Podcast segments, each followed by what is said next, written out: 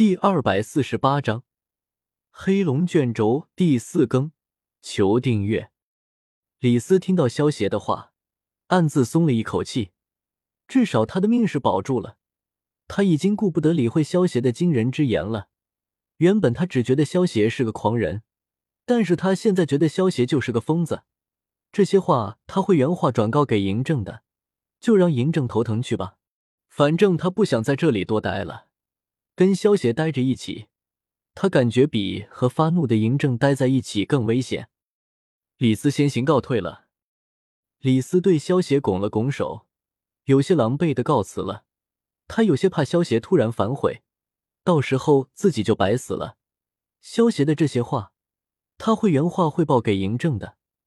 至于嬴政听到这些话会产生什么样的后果，他已经能够猜到了。丁胖子和石兰看着李斯离去的背影，还是有些震惊。萧协刚才的那些话，是不是代表和嬴政明面上闹翻了？小凤，你通知下去，如果嬴政真的敢派兵，定要杀得他们片甲不留，一定要让他知道痛。萧协对一旁的慕容凤说道。这次萧协之所以和李斯说这些话，是因为萧协现在手下的登天楼。已经能够挡住秦军的进攻了，而且萧协本人从少司命那里学会了万叶飞花流这种群攻的阴阳术，就算是来十万大军也不够萧协杀的。少爷，你是想将那件宝物拿出来对付秦军？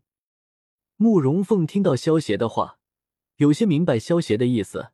有那些宝物在，秦军来多少死多少。有那些东西在的话。嬴政恐怕要吃个大亏。慕容皇出声笑道：“他虽然不太管登天楼的事，但是有些事情还是知道的。青云城表面上还是秦国的城池，其实已经被登天楼给掌控在手中了。如果秦军敢来攻城，配上那些守城的宝物，嬴政恐怕就算将秦国全部的兵力都拉到青云城外，也别想攻破青云城。”好了，我们也该回去了。萧协不紧不慢的吃完饭，一点都不在意刚才自己说的话会造成什么样的可怕后果。是少爷。石兰看着萧协离去的背影，心中不禁为他感到一丝担忧。他身为蜀国人，自然知道秦军的强大。几个月前，蒙恬亲自带兵攻打了蜀国，还将蜀国的世代守护的扶桑树给抢走了。他会来桑海城，也是为了调查此事。原本蜀国之人凭借着蜀国的五谷树，也不在意秦军的进攻。可是随着秦军一起攻打蜀国的，还有阴阳家和公叔家。蜀国引以为傲的五谷术，在阴阳家的阴阳术面前，根本没有起到多大的效果。五谷术失效后，以公叔家的机关兽和秦军的大部队。不出意外，很快便将整个蜀国给打垮了。石兰有些担心，萧协快步了蜀国的后尘。小凤、小黄，你们两人接下来一段时间就回青云城吧，有你们主持，我会放心一点。出了有间客栈后，萧协对慕容凤和慕容皇说道：“定然不会让少爷失望。”慕容凤和慕容皇对萧协行了一礼。两人赶回了青云城。接下来的一段时间，嬴政随时都有发兵的可能。虽然不惧秦军，不过做点准备，也能让损失降到最低。你们在干什么呢？萧协刚回到归海庄后院，便看到道直他们几个人围在一起，出声问道：“巨子，你回来的正好，又见东西给你看看。”道直见到萧协，有些神秘的说道。说完，道直从怀中取出了一个黑色的卷轴，放到了桌上。这是什么东西啊？班老头他们有些好奇的问道。刚才道直和大铁锤两个人神神秘秘的从外面回来，说有东西给大家看，然后萧协就回来了。他们也不知道道直给他们看的是什么。这是黑龙卷轴，代表着帝国最高级别的机密卷宗。由嬴政亲自签发，知道机密的人绝不会超过三人。葛聂身为元嬴政的贴身护卫，第一眼便认出了这个卷轴的来历。偷遍天下无敌手，可不是浪得虚名的。闻言，知道黑龙卷轴是这么重要的东西，道直有些得意的说道：“可可。”一旁的的大铁锤见到道直得意的模样，有意无意的咳了几声，意思是你好像还漏了一个人。道直反应过来，连忙补充道：“再加上我们铁头领出马，简直是轻松加愉快，小菜一碟。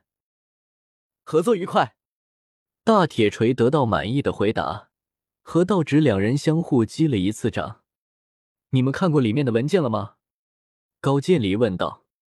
这个大铁锤犹豫了一下，似乎他应该太激动了，好像忘了先看的这件事。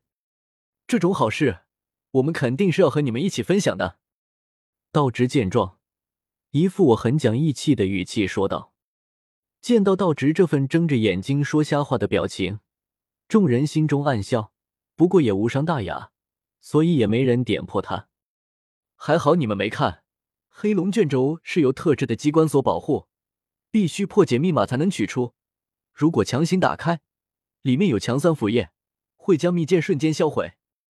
萧协看了道直和大铁锤，有些戏谑的说道：“啊，这样啊，幸好。”闻言，大铁锤有些庆幸的说道：“还好忘了，不然这卷轴就白偷了。这机关锁如何破解？”